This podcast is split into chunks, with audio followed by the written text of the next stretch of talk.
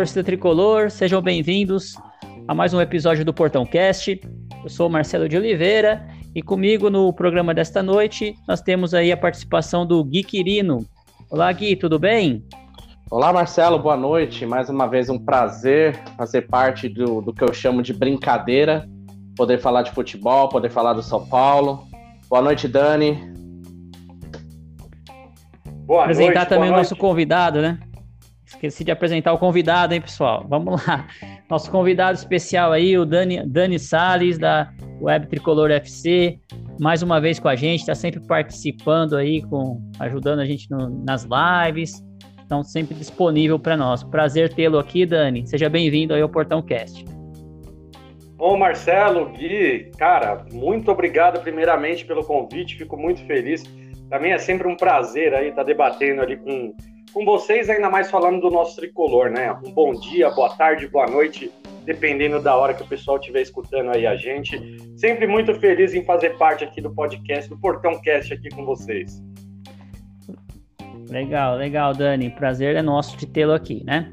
O programa de hoje, gente, vai ser um programa especial aí para a gente falar dos primeiros 100 dias da gestão do Júlio Casares, né? Se o pessoal aí se lembra, no começo da gestão dele, né, logo é, quando ficou estruturada a gestão, o Casares ele divulgou um documento, né, em que ele teria 50 grandes ações aí estruturantes para pelo menos iniciar aí nesses primeiros 100 dias. Então foi um, ele deu até uma entrevista é, falando sobre essas ações, como que ele pretendia estruturar essas ações. E o programa de hoje aproveitar a presença do Dani, do Gui, para a gente comentar um pouquinho sobre essas ações e entrar um pouquinho no futebol de São Paulo, como que isso está se organizando, né? Então, a gente começa aí, ô Dani, se você puder iniciar aí nessa essa parte dessas estruturações, que é a parte da profissionalização, que foi muito cobrado na, na, na campanha dele. Ele falou muito da parte de profissionalização, de contratação de executivos com conhecimento de área profissional no futebol, uma, uma estrutura mais profissional no futebol, foram assim os principais pontos que ele destacou nessa, nesse início de trabalho, né? Seria é, são especificamente é, uma estrutura organizacional profissional e contratar executivos de notório saber para as áreas chaves do São Paulo. Você acha que isso já começou a ser feito? Que ele, que ele cham, contratou muitos executivos aí, né, Dani? Olha, Marcelo, começando aí a, a gente falar a respeito do, da profissionalização, né? É, muito, muito é debatido ali, inclusive é, de torcedores mais engajados, pessoas que conhecem ali internamente como funciona a política interna dentro de São Paulo. É, e todo mundo sabe que é muito difícil você ter uma estrutura tão atrasada como é a de São Paulo e você conseguir ter um choque de gestão que você mude tudo do dia para a noite. Isso tudo tem que ser um processo, né? São Paulo é, ele é um dos clubes mais atrasados ali do, do Brasil é, na questão de gestão ali, né? E, e, na forma da sua que é formado o seu conselho, a sua presidência, é tudo muito fechado. Então, a primeira coisa que o, que o Casares fez ali, é, que ele falou que ele iria fazer, iria ligar para o Murici Ramalho, e na minha opinião foi um dos maiores acertos que ele fez, porque o Murici Ramalho, trabalhando com a integração, ali sendo um gerente, integrando Cutia e a Barra Funda, não fazendo parte 100% do campo, que aliás ele até colocou isso em contrato, eu acho excelente, eu acho muito bom e acho importante porque, junto com, com o Murici, Murici está fazendo um, é, uma ótima leitura do elenco de São Paulo que terminou o Campeonato Brasileiro do, do, do ano passado. E eu acho que está identificando, está indo muito no que o torcedor também identificou, é, em termos ali. É, a gente vê uma pessoa capacitada, né? Então, o Rui Costa foi contratado para cuidar especificamente dos contratos, uma função que era antes do Alexandre Pássaro. O Biasotto foi contratado para Cutia. É, e está mudando até, inclusive, um pouco da filosofia de Cutia, né? São Paulo ele tinha, ele trazia o jogador praticamente do futsal e formava todo ele em Cutia, né? E agora o Biasotto ele está sendo um pouco mais agressivo, está buscando um pouco mais de atletas, é, fazendo uma, uma peneira melhor, porque cada vez mais se vende jogador mais cedo, né? Então eu até queria perguntar para o Kyogi, é, quase que aprovada ali a lei da, de, de, vender jogador com 16 anos.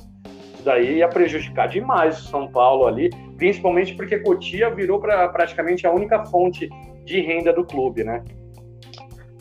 É, é, com certeza. Eu acho que é, é, é, muito. Você vê os jogadores de hoje, né? Hoje em dia, até o último caso do Rodrigo Nestor aí, né? Com, com São Paulo oferecendo contratos e jogador. A gente teve vários exemplos de jogadores que nem sequer jogou no profissional do São Paulo.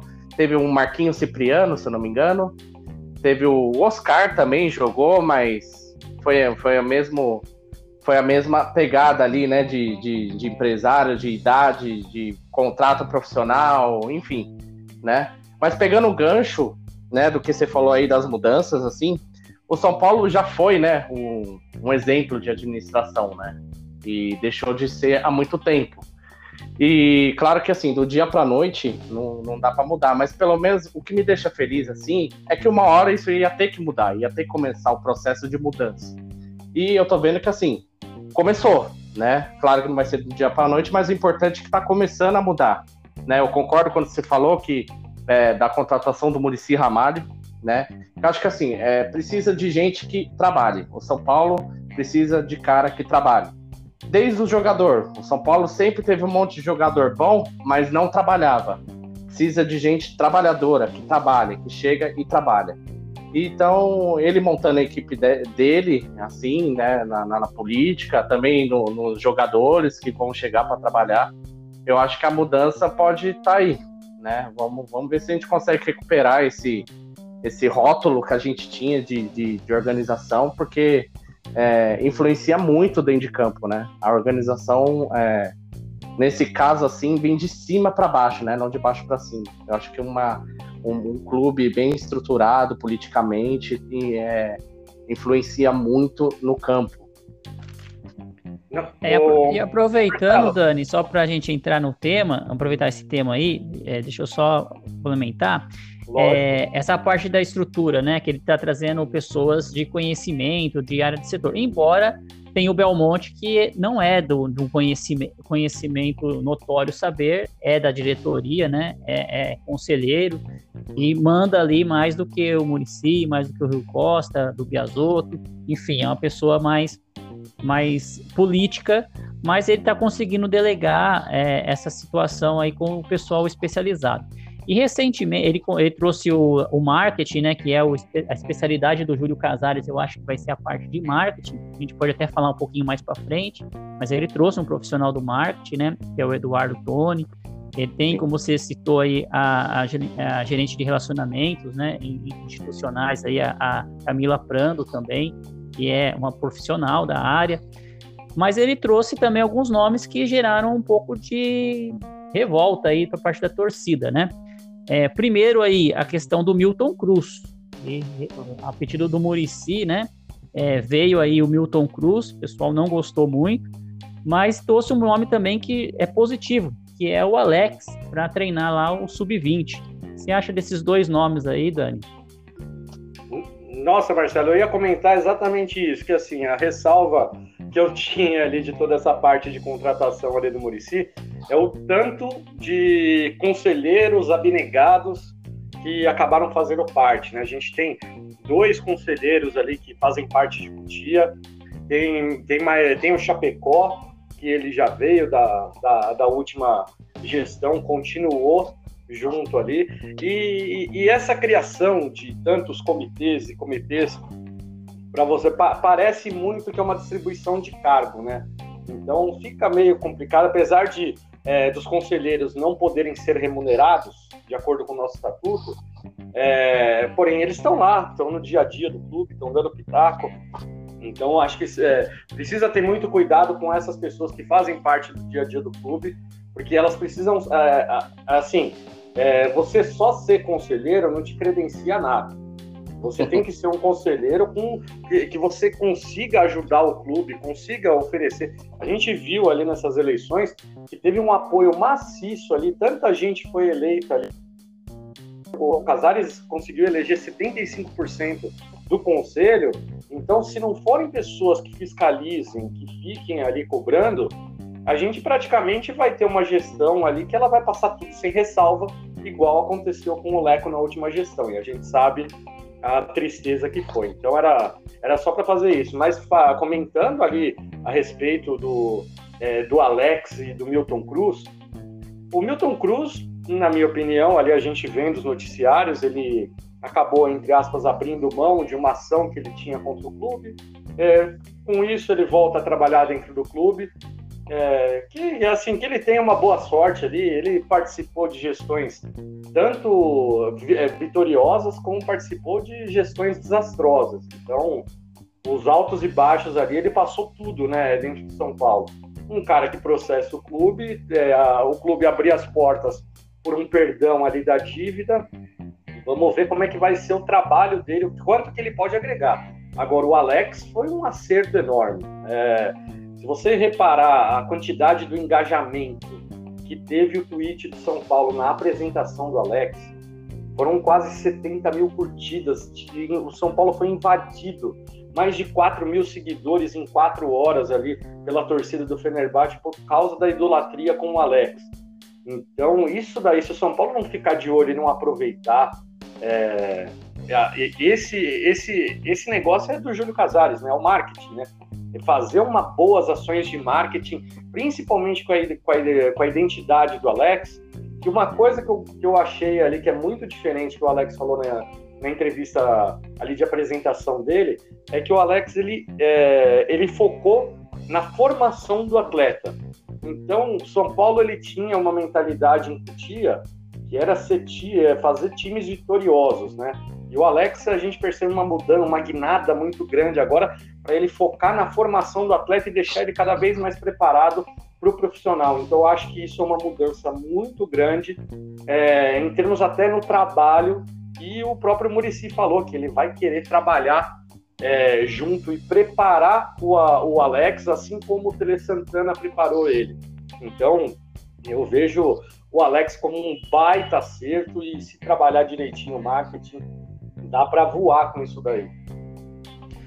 Pois é, Dani. É, ele está realmente, então, é, trazendo nomes, né, que, que podem profissionalizar a gestão do futebol, né, embora não seja só apenas o futebol que, que funciona lá o São Paulo, então ele tem a parte de, social, né, e no plano, nesses 50 primeiros passos aí do, do Casares, né, que ele foi divulgou, divulgado, ele fala bastante de governança, né?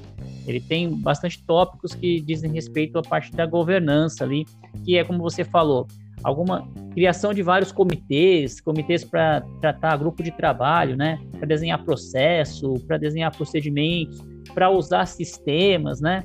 É, tem até um, um, dos itens lá que ele está trazendo lá, que é a definição da estratégia para a implementação do SAP, Dani.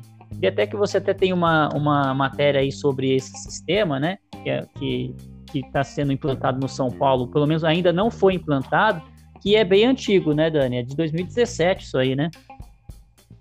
Sim, Marcelo. Na, na verdade, ali eu, eu fui porque o fundo já é um, um assunto que foi debatido antes pelo São Paulo, né?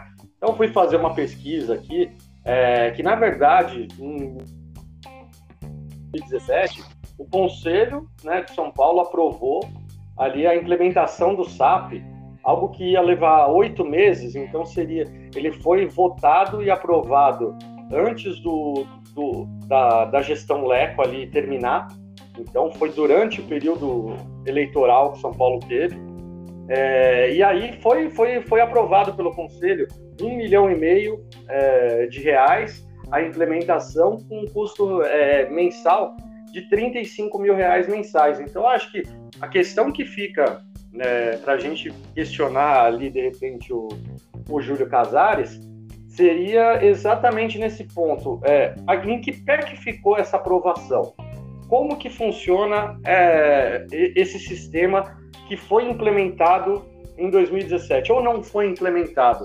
O que aconteceu por ter aprovação do conselho e isso daí é, não ter tido nenhum é, assim, é, não se falar em nada disso, porque da forma como foi colocado ali na apresentação ali do, dos 50 pontos, dá uma impressão que isso inexiste dentro de São Paulo, né?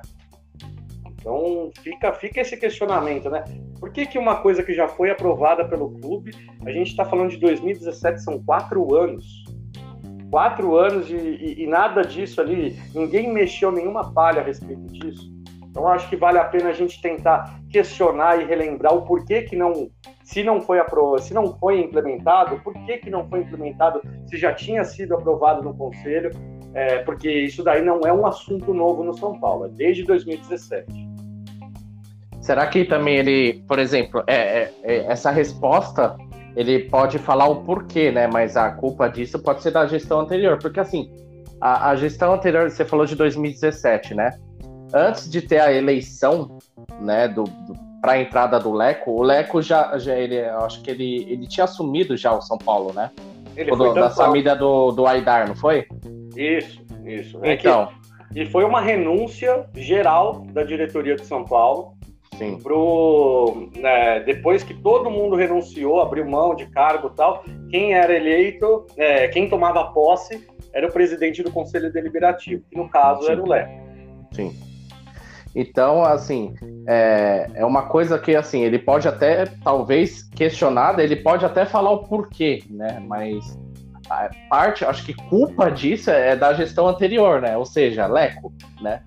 Porque, De duas, né? Porque, é. foi, porque foi antes do Leco ganhar do Pimenta que foi uhum. aprovado. Então, é, veio da, da gestão tampão, foi aprovado, aí o, o Leco foi, é, ganhou a eleição, passou aí três anos aí na gestão, meu Deus do céu, que gestão desastrosa. Parecia que não acabava nunca.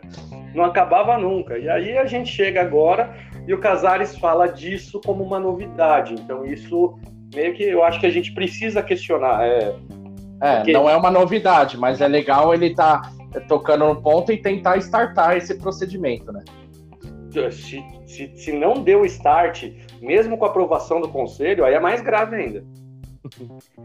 Pois é, aproveitando aí que a gente está falando da última gestão, né, do Leco, é, esse documento aí fala bastante também da parte da responsabilidade financeira. Todos sabem aí a situação que o, que o ex-presidente Leco deixou aí o São Paulo, embora tenha participação aí dos conselheiros, inclusive do próprio Casares, que fazia parte do conselho, né, e acabou aprovando, é um prejuízo enorme.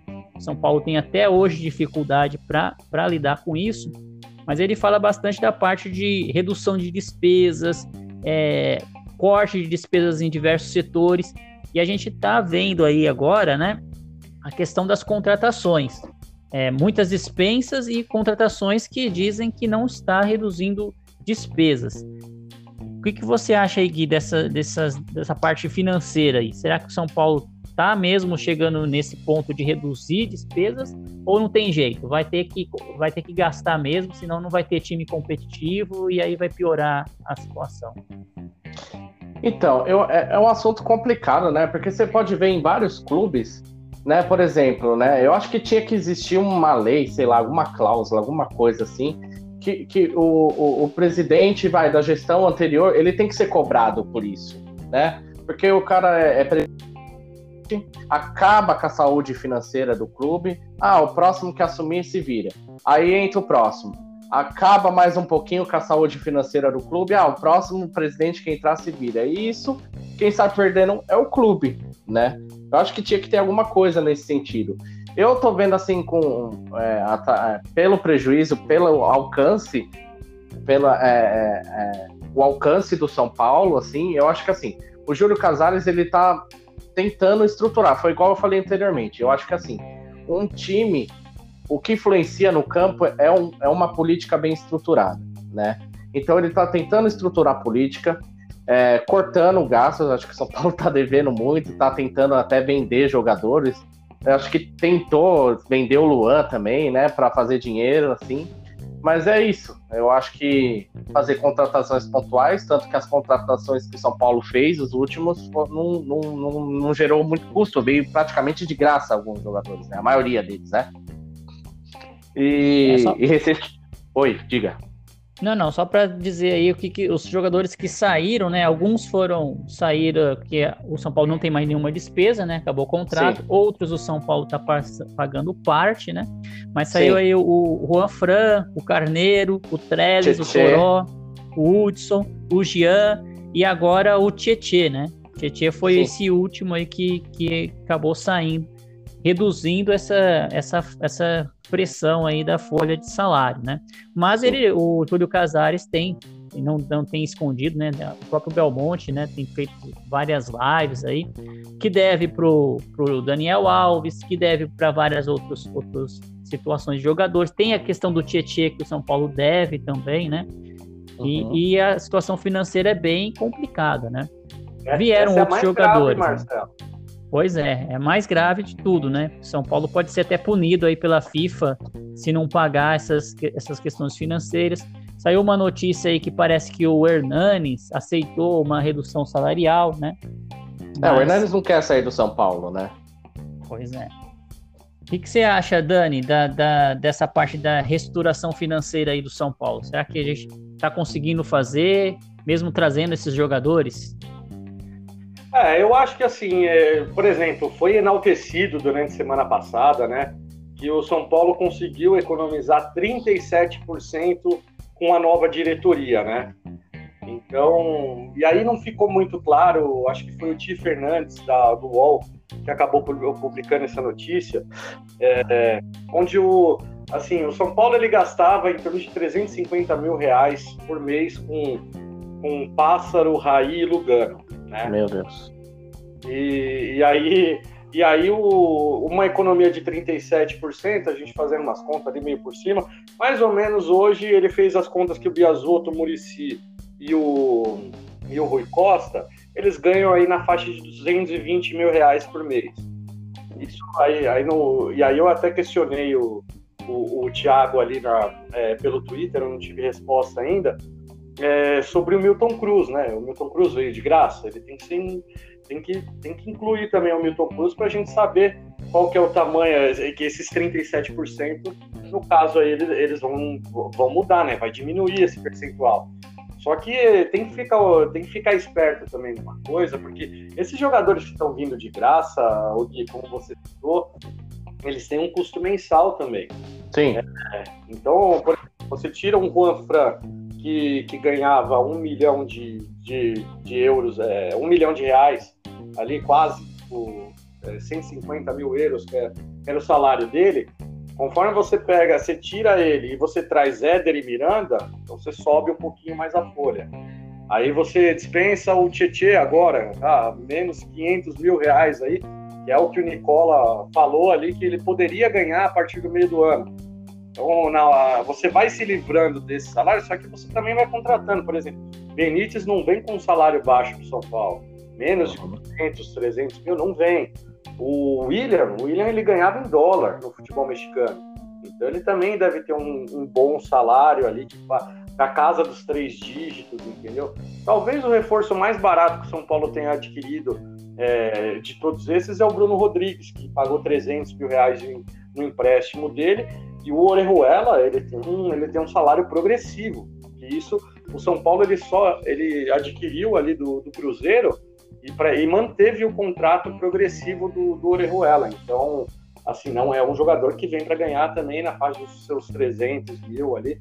É, então, todas as contratações do São Paulo, é, o balanço, eu acho que ele vai pesar muito nisso que, que o Marcelo falou, que é o Hernanes aceitar uma redução salarial e o São Paulo conseguir é, fazer alguma redução também com o Daniel Alves. Porque é, dificilmente eu acho, é, se o Daniel Alves é, for muito São Paulino mesmo, assim como foi até o Alexandre Pato, que abriu mão de tanta, de quase 30 milhões aí de reais é, pelo São Paulo, se ele for assim, né, se ele fizer isso, eu acho que aí ele vai, ele vai fazer uma grande demonstração ali de São Paulinidade, capaz do torcedor pedir até para ele se aposentar aqui no, no clube dele de coração, porque a situação de São Paulo hoje, ela pede isso, ela pede, assim, esses super salários não, não compete, e ainda mais que a gente vem numa pandemia, mais de um ano de pandemia,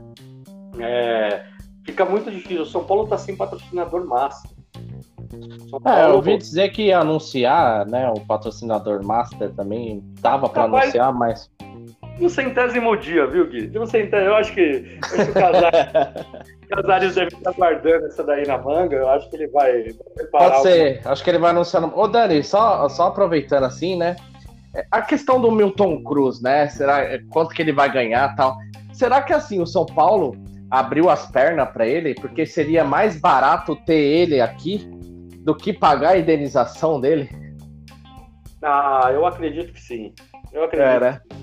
É, é. Então eu acho meio relativo esse negócio do Milton Cruz, o São Paulo ter aberto as pernas, porque eu acho que era mais barato trazer ele, abrir as pernas para ele e ele retirar a ação do que, do que ir adiante nisso aí. Viu? É, assim, você vai ter que pagar, porque o São Paulo foi condenado, né? Pelo menos uhum. um valor ali. Vou, vou abrir os valores ali porque é público, né? É, na Sim. faixa de 1 um, de um milhão e 800, 1 milhão e meio, 1 milhão e 800, que o São Paulo tinha que pagar. O que acontece? Ao invés de pagar 1 milhão e 800 ali à vista, que o São Paulo não tem esse dinheiro, o São Paulo vai pagar aí picadinho aí durante dois, três anos e depois um abraço, entendeu? Acho e deixa, minha... e deixa ele lá. É, na minha ideia eu acho que é isso. Pois é. E também, né, falasse muito no, nesse plano dele, né, Dani, de ética, de transparência, de compliance, vai ferramentas aí para acompanhar realmente é, eventuais desvios, eventuais é, ações fora da conformidade, né? Fora da conformidade do São Paulo.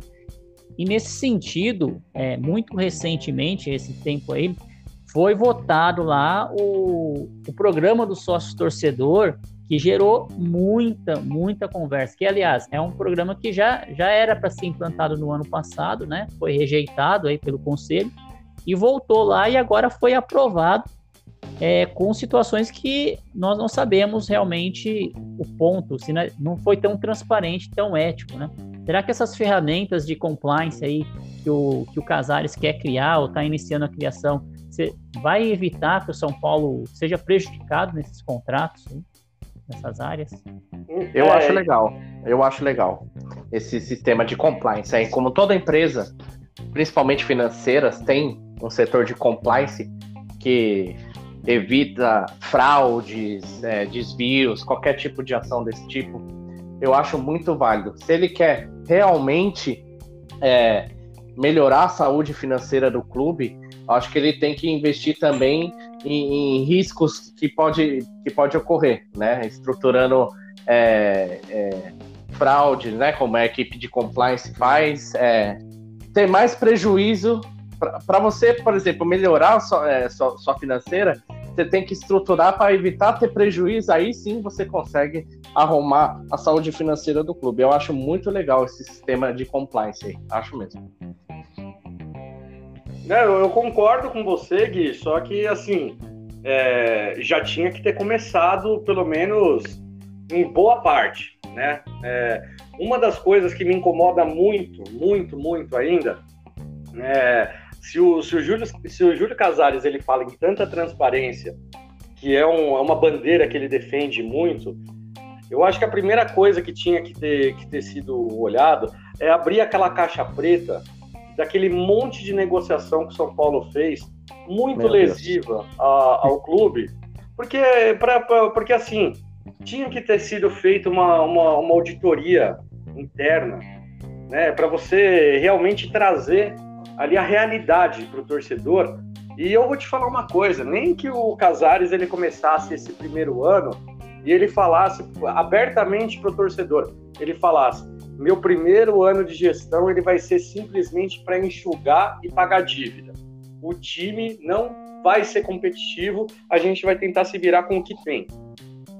Seria, eu acho que seria melhor essa honestidade, porque quem acompanha as finanças de São Paulo ano após ano e ver o tamanho que está, a velocidade que está crescendo essa dívida, é preocupante, é gravíssimo. O buraco do São Paulo, o buraco do São Paulo está enorme. Então, é, o São Paulo ele tem dívida é, com o Atlético Paranaense por causa do Pablo, não pagou o que cumpriu. São Paulo deve para o Dinamo de Kiev. São Paulo deve para empresários. Ainda não pagou o Everton. Vocês lembram do Everton? Está no Sim. Grêmio? Sim. Então, o Everton, quem emprestou dinheiro para o São Paulo foi empresário. Mas, mas ô Dani, vamos lá. Sim. Né? Você fala, ah, não vamos ter um time competitivo, né? Pra, vamos investir em finanças. Mas, assim, o São Paulo tá numa Libertadores, né? Onde Sim. quanto mais longe você for, mais dinheiro você ganha.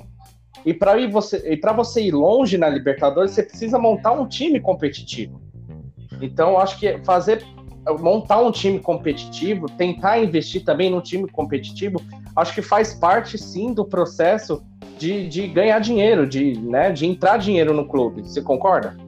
Não, com conquista, concordo demais. Eu acho que assim é o caminho mais rápido. Só que vamos, vamos lembrar aí um pouquinho, um tempinho atrás, é, para a gente lembrar o que, que foi feito no Flamengo. O Flamengo, é, com o presidente lá, o Bandeira de Mello, ele correu atrás do Luxemburgo e falou: o seu objetivo é não deixar o Flamengo rebaixar.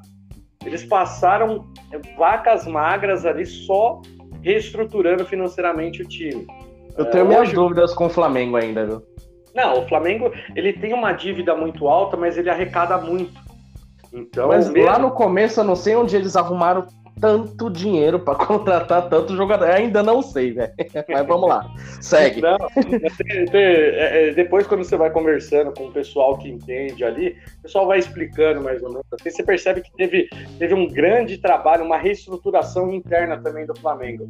Quando você pega o, o nosso vizinho ali da Barra Fundo, Palmeiras, Paulo Nobre ele injetou dinheiro ali, Sim. ele pagou as dívidas ali, pagou as dívidas do, é, do clube, e aí com, na hora que ele entrega para o próximo gestor ali, que ele conseguiu salvar do terceiro rebaixamento, ele acabou não, não sendo rebaixado pela terceira vez. Em compensação, o Palmeiras depois veio, fez o patrocínio com a Crefisa. Com a titia? É, a titia Leila ali, ela simplesmente ela, ela paga um valor que assim é, é, é quase é similar a um clube empresa o trabalho que a Crefisa faz dentro do Palmeiras. Porque... É, você tocou no assunto do Paulo Nobre, lembrando que também o Paulo Nobre, assim, claro, ele foi bem, né? Injetou dinheiro no clube, lembrando que ele emprestou o dinheiro e recebeu com juros também, né? Ou seja, ele fez um negócio, menor, né? Juro menor de coisa de 1%. É coisa que você não podia fazer é, sem, é, sem cobrar nada pela Sim. operação, entendeu? Então foi Sim. coisa de torcedor mesmo, entendeu, é. cara? Seria. Todo mundo pede pro Abílio Diniz fazer isso pelo São Paulo para tentar resgatar. Mas quem é que. Sabe, você tem que ter tem que ter tudo isso que a gente está discutindo aqui. É, tem que ter transparência, eu acho que tem até um dos pontos ali, ô Marcelo, que, que, que, que tem nesses 50 que, que ele fala a respeito do balanço, né? Que na minha opinião, eu acho que isso daí era uma coisa que já devia também é, mudar para a gente apresentar ali um balanço trimestral, você informar o percentual correto de cada atleta que São Paulo tem, o vínculo que ele tem com qual empresa, porque a gente precisa, é, o, o, o, torcedor, obviamente que às vezes existem cláusulas de contrato que são confidenciais, que é entre atleta, jogador, e isso, assim, ninguém precisa saber quanto que custa cada atleta, apesar de exaustivamente os jornalistas ali ficarem batendo nessa tecla do quanto que cada um ganha. Mas eu acho que é importante o, o torcedor saber quanto, quanto, qual percentual de cada atleta que São Paulo tem, a quem ele é vinculado, como que funciona, porque aí o torcedor ele consegue observar a movimentação também dos empresários ali, é para saber quem é que são os caras por trás de cada negociação de São Paulo também. Com isso aí, você trazer mais transparência, balanço trimestral, eu acho que é importantíssimo, porque o São Paulo ele apresenta, você vê agora, o São Paulo tem até dia 30 de abril, que é o último dia que o São Paulo tem, para apresentar o balanço de 2020. que já foi, né? Já era. Não, já foi. já foi. Sabe, você vai reclamar do que o presidente já foi, já tá fora, é, o, o ex-presidente. Aí você vai pegar uma coisa de quatro, seis, oito meses a, atrás. Quem que você vai responsabilizar se até o conselho já mudou? Entendeu? Então eu sou muito a favor ali de balanço trimestral pela transparência. Eu acho que isso é, é essencial, porque aí você consegue acompanhar. Você não vai acompanhar o balanço mensal inteiro do clube, mas a cada três meses, quatro vezes por ano, eu acho que estaria de ótimo tamanho. Concordo, sensacional. É outra coisa aí que o, que o Gui trouxe, né? Que foi a questão dos títulos, né? Que ele falou que se a gente ganhar títulos, evidentemente que a gente vai ter mais recursos entra um pouco com a questão que no, no, no, no, programa lá, nos pontos, né, que o Casares trouxe, nos 50 pontos, é a parte da mentalidade vencedora, né? Que o São Paulo precisa ter essa mentalidade vencedora que se perdeu aí nas últimas gestões, porque é, o São Paulo entra numa disputa, os rivais já vão falar, já começam a fazer zoação, né? Se vai ganhar, se não vai ganhar, já sabe que o São Paulo não vai ganhar, né? E a gente tem que mudar isso porque tá bem complicado. Né? A gente está numa fila aí há, há 10 anos praticamente, né? A gente ganhou a Copa Sul-Americana, mas de paulista são 16 anos. É, é muita coisa para um time do tamanho do São Paulo é, aguentar uma fila desse tamanho, né? Sem ganhar nada.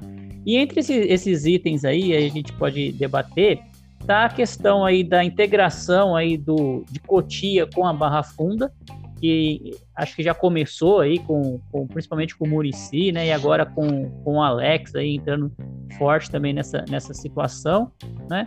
E a parte de modernização do refis e da área médica. Coisa que o São Paulo era referência e agora tá complicado essa de, de nos últimos anos perdeu muito essa referência né, do refis. O que vocês acham dessa parte da, da mentalidade vencedora aí? Queriam comentar. Eu acho, eu acho muito boa, né? Foi igual eu falei, né? Quando o Dani tinha comentado, ah, não vamos montar um time competitivo para é, investir na saúde do clube. Mas aí eu toquei na questão assim: a gente está na Libertadores. Quanto mais longe você for, mais recursos você tem. Então, e para ir longe, você precisa de um time competitivo. Então, vale a pena sim. A questão do refis que você mencionou, cara, eu acho importantíssimo. Quantos jogadores a gente trouxe o São Paulo, a gente São Paulo trouxe, né, para se tratar lá no Refis e acabou sendo efetivado no elenco e ajudou o time a ser campeão. O São Paulo era um dos melhores, né, nesse sentido, né? E é, é o que eu falo, uma, uma, estrutura começando pela política e, e descendo, eu acho que uma estrutura influencia muito dentro de campo. Todo jogador, qual jogador não tinha vontade de ir para São Paulo? Né? Acho que todo jogador tinha ia para São Paulo porque tinha vontade de jogar no São Paulo. E hoje com essa mentalidade que perdeu, como você falou aí, é difícil. O São Paulo já perdeu o leilão para de vários para vários times daí de jogadores, né? Antes não, o São Paulo talvez nem oferecia tanta coisa assim, mas oferecia uma estrutura legal e todo jogador tinha vontade de jogar no São Paulo.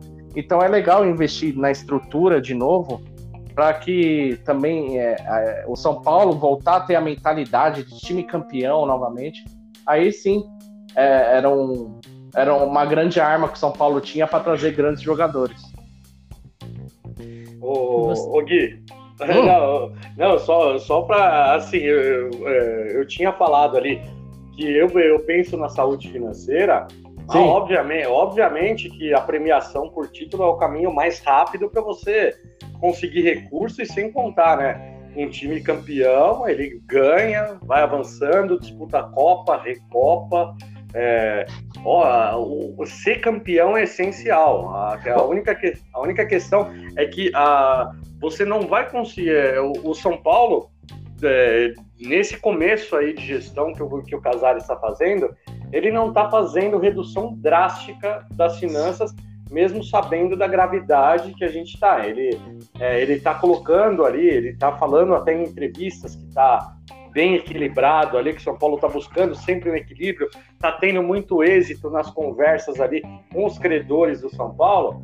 Então, assim, ele está tentando fazer um pouco dos dois, entendeu? Ele está tentando equilibrar as finanças e montar um, um, time competitivo. Eu entendi, eu entendi, eu entendi muito, tanto que cê, é, eu não falei nem de título, tá? Eu falei de ir longe, assim, a gente sim, tá numa Libertadores. Sim. Pô, se a gente chega numas quartas de final, não sei se campeão ou não, numa semifinal de Libertadores, quanto de dinheiro o time já ganha? Sim, só que para chegar longe, é, só que para chegar longe precisa ter um time competitivo, né? Senão deixa de ganhar muito dinheiro, né? Mas não, é, é, relativo isso aí. É, com certeza. E, e até aproveitando ali pra, na, na, pergunta do Marcelo, ele, ele, ele, falou ali a respeito de Cutia, né? É, eu, na minha opinião, eu acho que o São Paulo ele tinha que fazer um processo para já unificar e, e, ir direto só para Cutia. O São Paulo unificar, não ter mais a barra funda, é, fazer um projeto aí, não sei se vai levar 5 anos, 10 anos, é, mas de repente o São Paulo ele tinha que estar tá 100% unificado ali em um local de treinamento. E hoje Cutia é um centro de excelência. Acho que teria que ampliar, né, para receber a estrutura ali dos profissionais. Eu acho que teria que ampliar. Mas eu defendo muito é, que já que a gente tem aquele lugar maravilhoso que é o Centro de Formação de Cutia, o Centro Laudo Natel ali, eu, eu acredito demais que o São Paulo, num futuro próximo, ele possa, de repente, ser todo integrado em um lugar, porque aí você teria todas as categorias treinando junto, você teria ali uma facilidade maior. Por exemplo, hoje, é, o que, que acontece? O machuca uns três atletas ali, de repente, um tá no refis, o outro sofre uma trombada ali, e aí o, o Crespo ele precisa é, convocar atleta para completar o treino. Cara, é só no dia seguinte. Porque para o atleta sair de Cutia para vir até a Barra Funda, é só, é só no dia seguinte. Então, é, você perde com esse deslocamento, é, e, e até mesmo para você reduzir custo, você deixar tudo em uma estrutura só. Eu gosto muito ali do, do, do centro de Cotia e eu acho que se melhorado lá, a gente poderia é, ter um futuro do São Paulo ali, porque a Barra Funda, ela não tem nada a ver nem com Cotia, nem com Morumbi. Né? Então, é um centro de treinamento que São Paulo tem há muito tempo, tem a, foi renovada a concessão há pouco tempo, por mais 30 anos, mas eu, eu, eu sinto que a integração total de Cutia junto com a Barra Funda, ela passa muito pela proximidade física dos atletas estarem disponíveis para o time principal, entendeu? Então, é por isso que eu que até, até mesmo para o trabalho do Alex, é, para ele desenvolver um trabalho, seria muito legal. Isso é uma dúvida que eu não vi ninguém perguntando na, na coletiva para ele. Se ele iria se espelhar no, é, no desenho tático do time de São Paulo, igual o Crespo. Se o São Paulo iria jogar com o Alex da mesma forma que o Crespo joga. Eu não vi ninguém questionar. Eu vi o pessoal perguntando se vai ser ofensivo. O Alex ele acabou citando que é, ele vai respeitar o DNA do São Paulo, o DNA do clube isso eu acho ótimo, e ele vai focar em desenvolver o jogador. Só que me, assim, me deixou curioso para querer saber se o, se o Alex vai ser aquele treinador que ele vai repetir a formação do time principal para a categoria sub-20. O que, que vocês acham? Ou de repente, às vezes também, ele pode ter as ideias dele e vai tentar pôr em prática também, né? Que, que eu é... acho mais correto, porque na verdade é, é, é, a questão dele enxergar o futebol e ele evoluir ali da forma que, que ele for desempenhando o trabalho. Só que me deixa curioso, porque a proximidade, o sub-20 é muito próximo do profissional. Sim. E ele focou na parte de desenvolver o atleta pro profissional. É, é por isso que eu, que eu, fiquei, eu fiquei meio em dúvida. Talvez ele, nesse começo, eu acho que ele veio se espelhar muito ali no, no estilo e na forma do Crespo. Verdade, mas eu, mas você. eu acho aí, Dani, é só para responder você a minha opinião sobre esse assunto é. do Alex. É assim, ele, na verdade, o que eu ouvi também do Murici, né, e é uma reclamação muito grande, é que o jogador chega lá no profissional, ele chega ainda para o treinador ter que trabalhar conceitos básicos do jogador que ele não foi explorado lá na base ou no sub-20, né? Acho que se um jogador ele, ele chega com a base formada, ele se encaixa em qualquer esquema, seja no esquema do Crespo, mas se ele chega, sabe cruzar, sabe fazer um cruzamento, sabe tem uma noção de posicionamento, sabe fazer um chute gol, tem o fundamento básico. O que a gente chega hoje em jogadores que sobe muito rápido da, da base para o profissional que eu vejo é que eles não têm um, um fundamento básico. Ah, um, um, sabe chutar, mas não sabe cruzar, o outro não sabe se posicionar. E aí o treinador tem que parar um treino, ele não vai parar um treino de profissional para ensinar o cara a fazer um cruzamento. Então acho que essa, essa, esse acerto que você falou, né, que foi o maior acerto foi essa contratação do Alex e o Murici dando de olho ali, dando dando os seus pitacos ali perto do Alex, eu acho que vai ser muito positivo para São Paulo daqui um ano, dois anos, a gente vai render muitos frutos, porque vai chegar positivo. jogador preparado, jogador já, não, claro, não vai estar preparado para receber uma pressão de 60 mil no Morumbi numa, numa Libertadores, mas vai estar preparado com os fundamentos. Não vai precisar o treinador é, parar para ensinar ele fazer um cruzamento. Hoje a gente quase não tem gente que sabe fazer cruzamento lá no São Paulo Bater profissional. Falta. Né? Bater, Bater falta. falta, cobrar um escanteio. Então tudo isso aí você vê o Reinaldo vai cobrar um escanteio lá, ele, ele o jogador tá alto, ele cobra no, no, na primeira trave. O jogador tá na segunda trave, ele cobra na, cobra na, na segunda. Ele não consegue acertar. E, eu, e não tem como ensinar mais isso pro Reinaldo, né? Ele não aprendeu até agora, não vai aprender mais. Né? Verdade. Então eu acho que depende do estilo aí do Alex. Eu acho que ele vai tentar pôr o estilo dele, ofensivo, né? Tá começando, né? Não é, é uma aventura, é um aprendizado para ele, mas vai ser muito positivo os jogadores que, que passarem pela mão dele no futuro aí e chegar no time profissional. Um e aproveitando, é cracaço, muito bom mesmo. A visão dele muito boa. Quando ele é comentarista também tem uma visão de comentarista muito boa, né? Que, Aí posso é fazer um comentário? Pode. Nossa, eu, eu, vi o Alex a cena dele entrando no Morumbi com a camisa de São Paulo. Cara, como eu queria ver essa cena, mas ele como jogador, cara. 10 anos atrasado. Nossa, eu vendo a cena dele com a camisa de São Paulo, entrando no Morumbi. Eu, pô, eu, fiquei, eu fechei o olho, eu fiquei imaginando a, a apresentação dele como jogador, cara. Como eu queria esse cara jogando em São Paulo. Não, cracaço é. de bola. Eu também, eu também. Fiquei. Eu fiquei imaginando ali, imagina, imagina a gente 15 anos atrás, Alex sendo apresentado, Crispo sendo apresentado. Oh, é.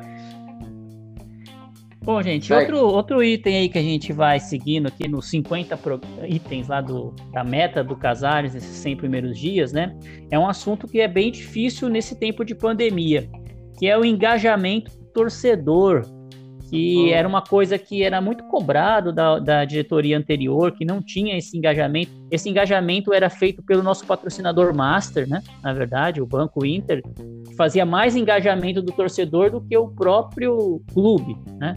E agora a gente, sem o patrocinador master, nem esse engajamento a gente tem. Mas é situações que ele colocou lá no, nesses primeiros 50 metas dele aí, né? Que é setor popular no Morumbi, é, camarote do ídolo, coisas que ingresso online que tem muita reclamação, né, da compra de ingresso. Só que a gente está numa pandemia sem público, né, mesmo que volte futebol sem perspectiva de público. Eu acho bem difícil ele trabalhar essa questão aí. O que, que vocês acham dessa parte do engajamento do torcedor? Dá para fazer só nas via, via digital, mídia social, ou vai ser complicado ele avançar nesses itens? Eu sem o torcedor muito... no estádio. Sim, eu acho muito difícil, porque pode ver um exemplo de, de sócios, torcedores. O Inter teve. É, foi um time que tinha muitos sócios e perdeu muitos sócios torcedores também, né? Por causa da pandemia. O Palmeiras também né, tá sofrendo com isso aí, com a Avante lá, né? E é difícil, eu acho difícil mesmo. Nessa época de pandemia, é, igual antes, você falou que era o Banco Inter, né? Que é, é, obtinha mais engajamento, né? Hoje a gente não tem mais o Banco Inter. Tudo bem, a gente tem um presidente que é, é, ele, é, ele é até especialista nisso.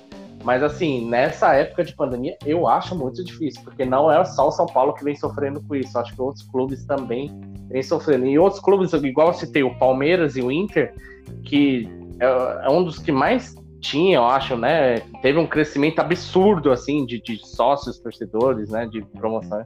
E vem sofrendo com isso agora. É, eu acho difícil, eu acho difícil mesmo. É, a, gente, a gente até comentou com isso no último episódio nosso, né? Com outro Dani, né? O Dani Campos, sobre essa questão do, do, do, estatuto, essa questão da parte social do São Paulo, né? Que, aliás, é uma outra, outro, outros itens aqui do, dos 50 itens do, do, do presidente Júlio Casares, nesses 100 dias, que é a autonomia da área social, né?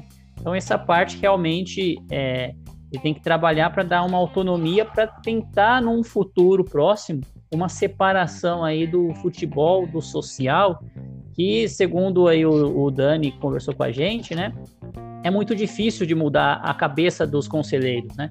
Porque eles não querem perder o poder, né? O poder de decidir, o poder de, de as benesses deles como conselheiros. Às vezes eles nem estão tão dedicados assim ao futebol, mas não quer deixar que um torcedor, um sócio torcedor mesmo com um plano especial, específico, né, possa fazer esse tipo de, de, de, vota, de influência dentro do São Paulo, né? E até o, o risco disso aí de acontecer, né? Ser, uma, uma massa de manobra, a gente poderia discutir essa questão. Mas se fizer certinho um estudo bem, bem acertado, né? Existem outros clubes que já fazem dessa forma. Eu acho que o São Paulo consegue é, melhorar essa questão do, do, relacionamento com o torcedor e engajamento do torcedor na vida do clube. Se você tiver a oportunidade de pagar, mesmo que seja um valor a mais, mas você vai ter um poder de decisão maior no clube, com certeza vai ser uma fidelização muito maior daquele sócio do que apenas é, ganhar desconto na hora do, do ingresso, né? É bem, é, é bem ou ganhar diferente. uma camisa do São Paulo, né? Ah, tá mais preocupado com a carteirinha, né? A famosa carteirinha. Pois é.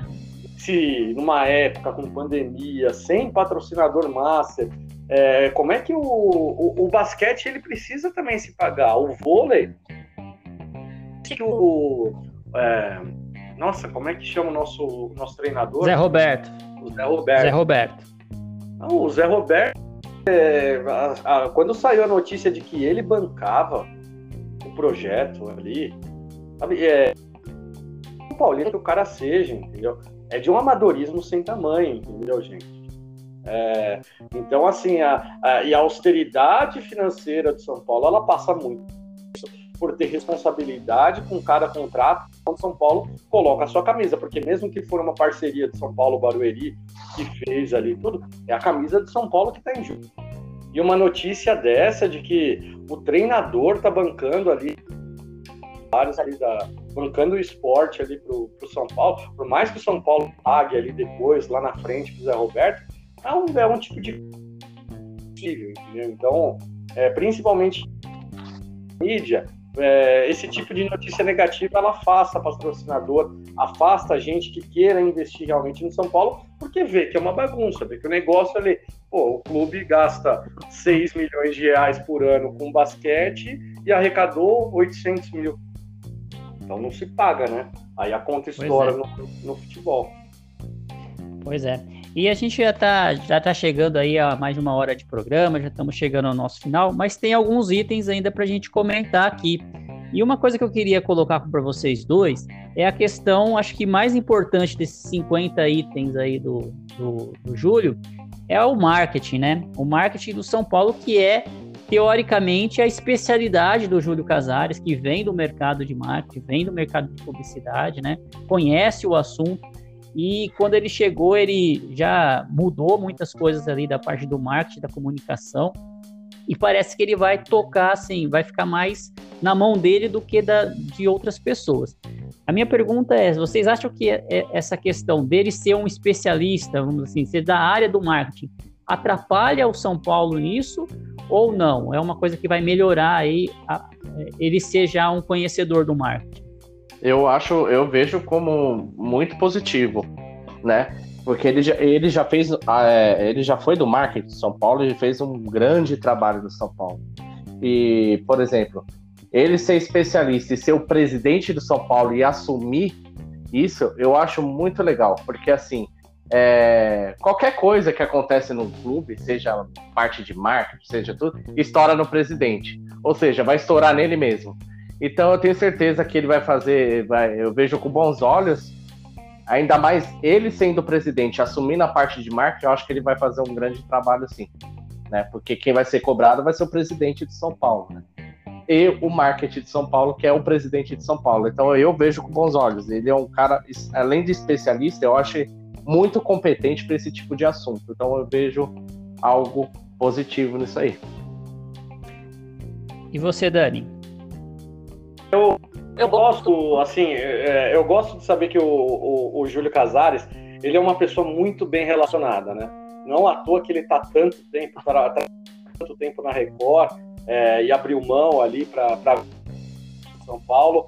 É, eu espero realmente que ele seja muito eficiente, porque o marketing é uma, é uma das áreas mais defasadas que tem no clube, né?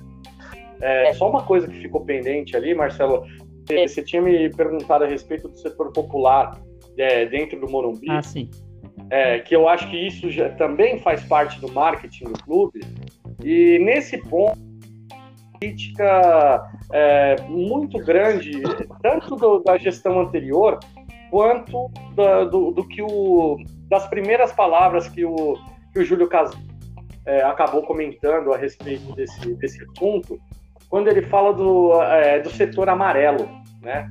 Setor amarelo ser, o, ser, ser arquibancada popular, que isso já era uma coisa que vinha trabalhada no mal trabalhada pelo, pelo antigo pelo plano torcedor atual, mas é, esse tipo de coisa, né? É, na minha opinião, eu, você devia ter metade de vermelha, da azul, da, da amarela e da laranja, é, metade dessas arquibancadas ela tinha que ser setor popular.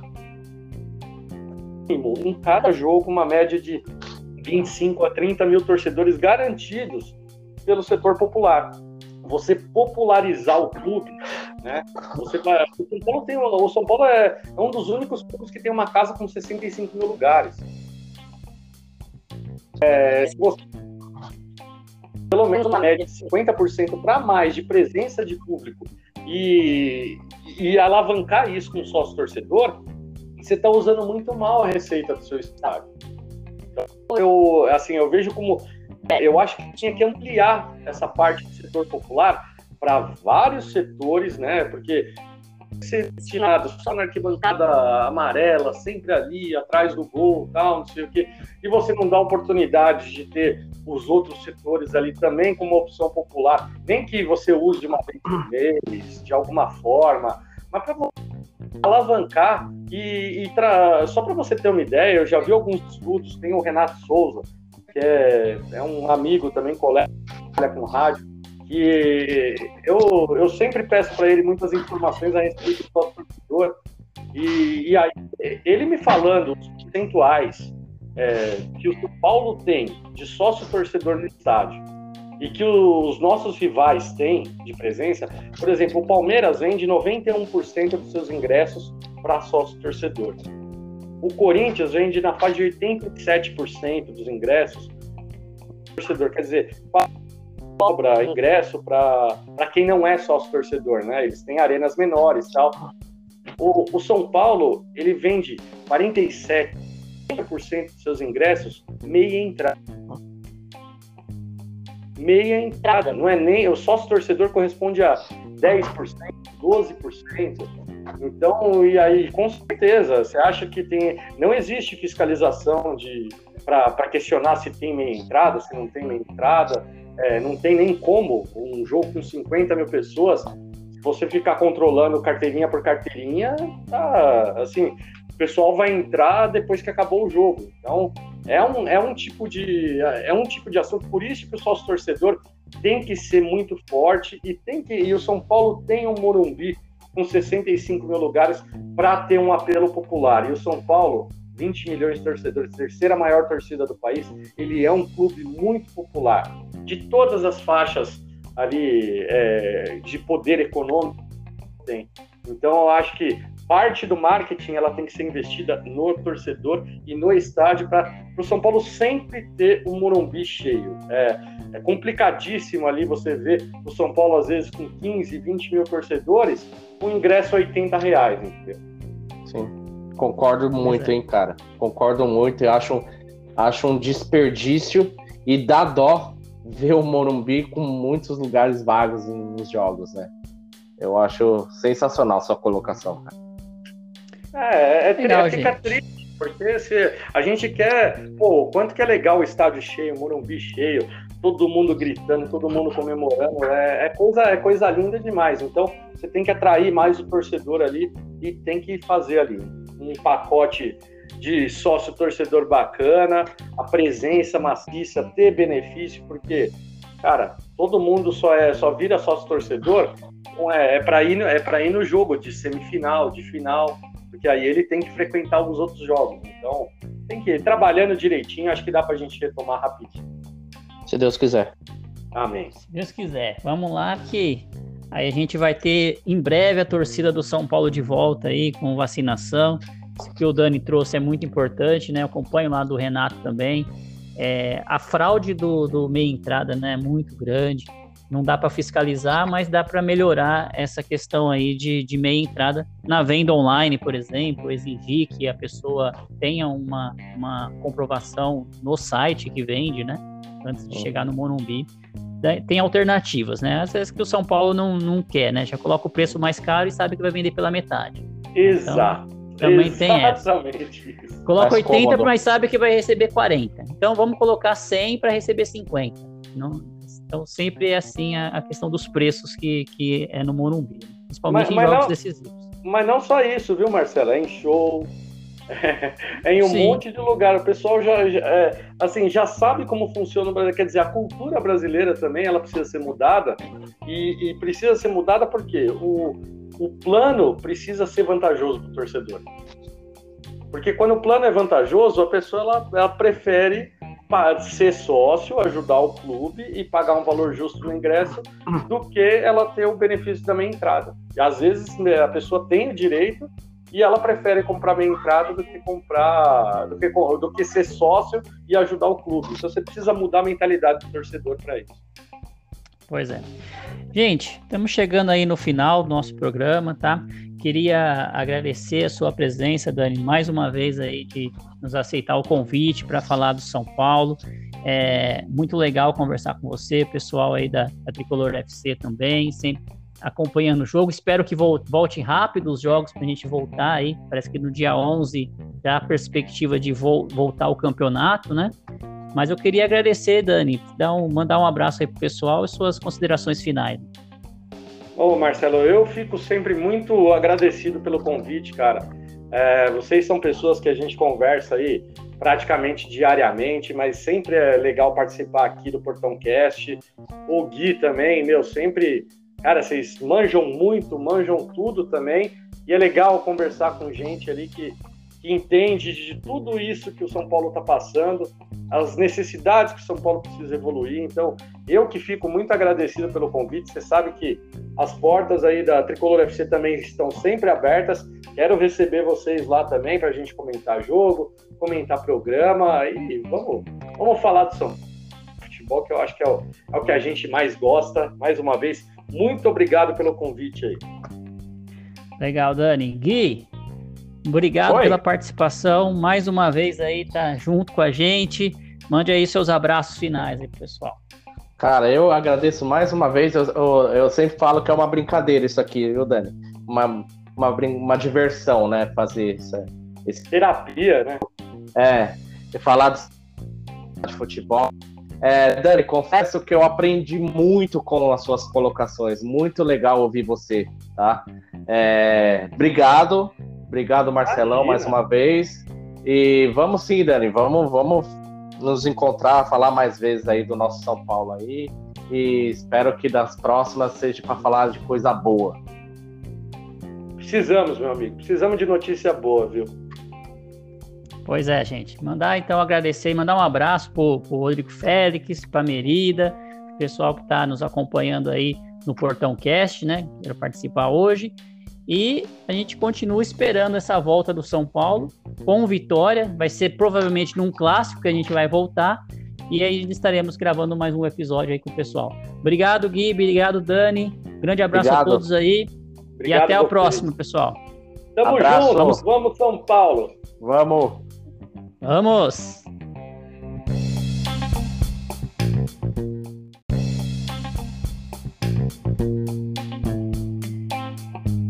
E assim terminamos o episódio de hoje do Portão Cast.